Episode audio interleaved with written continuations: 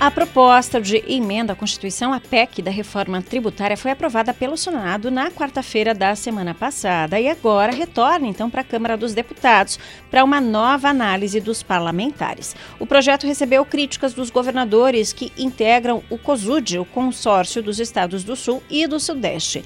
Eles justificam que essas alterações têm um potencial de tornar o sistema tributário brasileiro ainda pior do que o atual. O novo sistema prevê alterações nos tributos brasileiros, entre eles no Imposto sobre Transmissão, Causa-Mortes e Doação, o ITC-MD, conhecido como Imposto de Heranças. Com isso, os impostos nessas situações podem aumentar. É sobre esse assunto que a gente conversa agora com o Dr. Frederico Glitz, advogado, mestre e doutor em Direito pela Universidade Federal do Paraná, UFPR. Bom dia, doutor Frederico, seja bem-vindo ao Jornal do Educativa. Bom dia, Vinícius. Bom dia, Giovana. Bom dia. Doutor, é, explica para a gente né, como é que funciona o sistema atual, no caso né, dessas transferências, esse imposto de herança.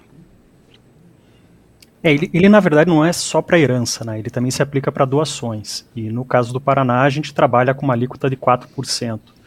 Mas no Brasil, a gente tem autorização constitucional para que ele seja cobrado de até 8%, e isso depende de cada estado, de cada previsão de cada estado. Então, alguns estados acabam cobrando uh, esse valor maior e outros acabam ficando nesse valor de 4%, o que gera um certo desequilíbrio em relação a, ao, ao, pagamento dessa doação ou desse, dessa herança, e o que gera, claro, reclamação aí entre os estados. É, doutor Frederico, para quem nos acompanha, né, o que, que a reforma tributária propõe de mudança para esse tipo de imposto? Na verdade, a gente estaria na primeira fase da reforma, que seria sobre consumo, né, sobre a tributação sobre consumo. Mas já nela já apareceram algumas alterações aí em relação a, aos bens. É, por exemplo, a, a, discussão sobre os impostos que caberiam sobre uh, aeronaves e embarcações, que foi uma discussão que surgiu em razão de algumas notícias. Outra, por exemplo, a tributação de, é, em razão de doação ou mesmo de sucessão em razão de fundos e bens que estão mantidos no exterior, também em razão de notícias e discussões judiciais que vem acontecendo já há alguns anos. Então, algumas destas discussões foram talvez antecipadas para esse momento, e é por isso também que essas emendas entram no, na, na, nas alterações na, que, que, foram promovidas no Senado e vão voltar à Câmara. Dentre elas, eu destacaria especialmente a progressão. Né? Então, o que, que, se propõe agora é fazer uma progressão, dependendo do valor da doação e do, do valor da, da herança, para fazer uma cobrança, claro, é, quanto maior o valor né, da doação da herança, maior será o valor da tributação. E doutor, mesmo é, com esse trâmite, né, a gente tem o retorno dessa proposta, então, para análise da Câmara dos Deputados. Tem como se estabelecer uma data de quando essas mudanças devem entrar em vigor? Giovana, tua pergunta é, é daquelas perguntas é, do milhão, né? difíceis né? de responder, é, mas eu te diria final do ano, tá? Essa é a, a promessa do, do, do, Congresso. Por quê? Porque em direito tributário a gente tem um princípio que é o da anuidade, ou seja, é, para que possa ser cobrado no ano seguinte, tem que ser aprovado no ano anterior. Então, se não for aprovado esse ano, ano que vem não pode ser cobrada essa alteração. Então, tem que ser esse ano e a gente ainda tem um espaço de tempo para que, que haja essa alteração. E, e, aparentemente o governo tem, tem legitimidade suficiente para conseguir fazer aprovar essas alterações todas. É, nada que não, assim, é, ainda que a gente esteja discutindo isso dentro de um contexto maior de reforma, é, nada que já não possa acontecer, tá? Uhum. Inclusive dentro do, do estado do Paraná, por exemplo. É, quando a gente fala de uma alíquota de 4% para ITCMD, a gente pode ter essa alteração de alíquota, por exemplo, acontecendo já, desde já, para que ela seja é, é, aplicada a partir do ano que vem, e, e de 4% a gente vai, por exemplo, para o teto de 8%. Então, é, dentro desse contexto, a gente já, já, já trabalha com esse cenário de algumas, de uma certa, entre aspas, insegurança dentro, dentro claro, da, da razoabilidade jurídica aqui, é, há, alguns, há algum tempo. Então, é, a, a, população precisaria se, precisa se acostumar com essa ideia já desde já, efetivamente. E doutor Frederico, uh, qual que é a recomendação que o senhor daria para aquelas famílias que estão com processos de herança parado, por exemplo, para evitar gasto, gasto extra? O senhor indica que essas uh, famílias tomem que providências? A, gente sempre pensa é, que o cálculo deve ser feito, né? E que cálculo é esse? Existe uma, um certo canto de sereia aqui do, do, chamado planejamento sucessório, no sentido da, da eterna economia de tributos, né? E, e por que, que isso não é verdade sempre deve ser tomado com bastante precaução, né? Porque muitas vezes o custo que se tem para implementá-lo ou para se realizar ele, ele acaba sendo mais caro do que efetivamente o que vai se pagar de tributo. E ele exige, da, do ponto de vista da organização prévia e posterior, muito mais trabalho do que efetivamente se tem de ganho. Uhum. Então, o que, que eu diria para as pessoas de um modo geral, e não apenas aqueles que têm herança, tá, Vinícius? E aí, essa é uma questão muito importante. Toda organização, do ponto de vista de patrimônio, ela exige tempo.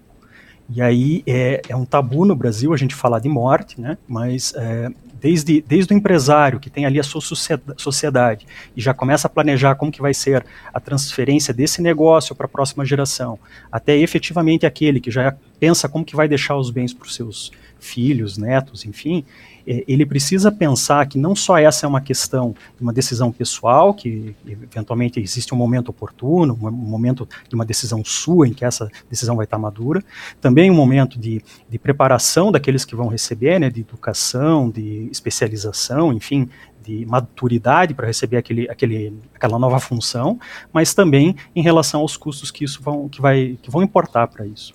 E aí, é, dentro de toda essa organização, o custo vai ser, o custo tributário vai ser só mais um deles. Né? Então, assim, é, do ponto de vista concreto, o ITCMD, por exemplo, é, pode ser é, né, o imposto da, da, herança, aqui, como a gente está chamando, dos 4%, ele pode acontecer seja, seja por conta de uma doação, né, então eu antecipo isso do ponto de vista da minha organização porque fiz uma doação, seja porque eu deixei depois da minha morte. Então ele vai acontecer da mesma forma.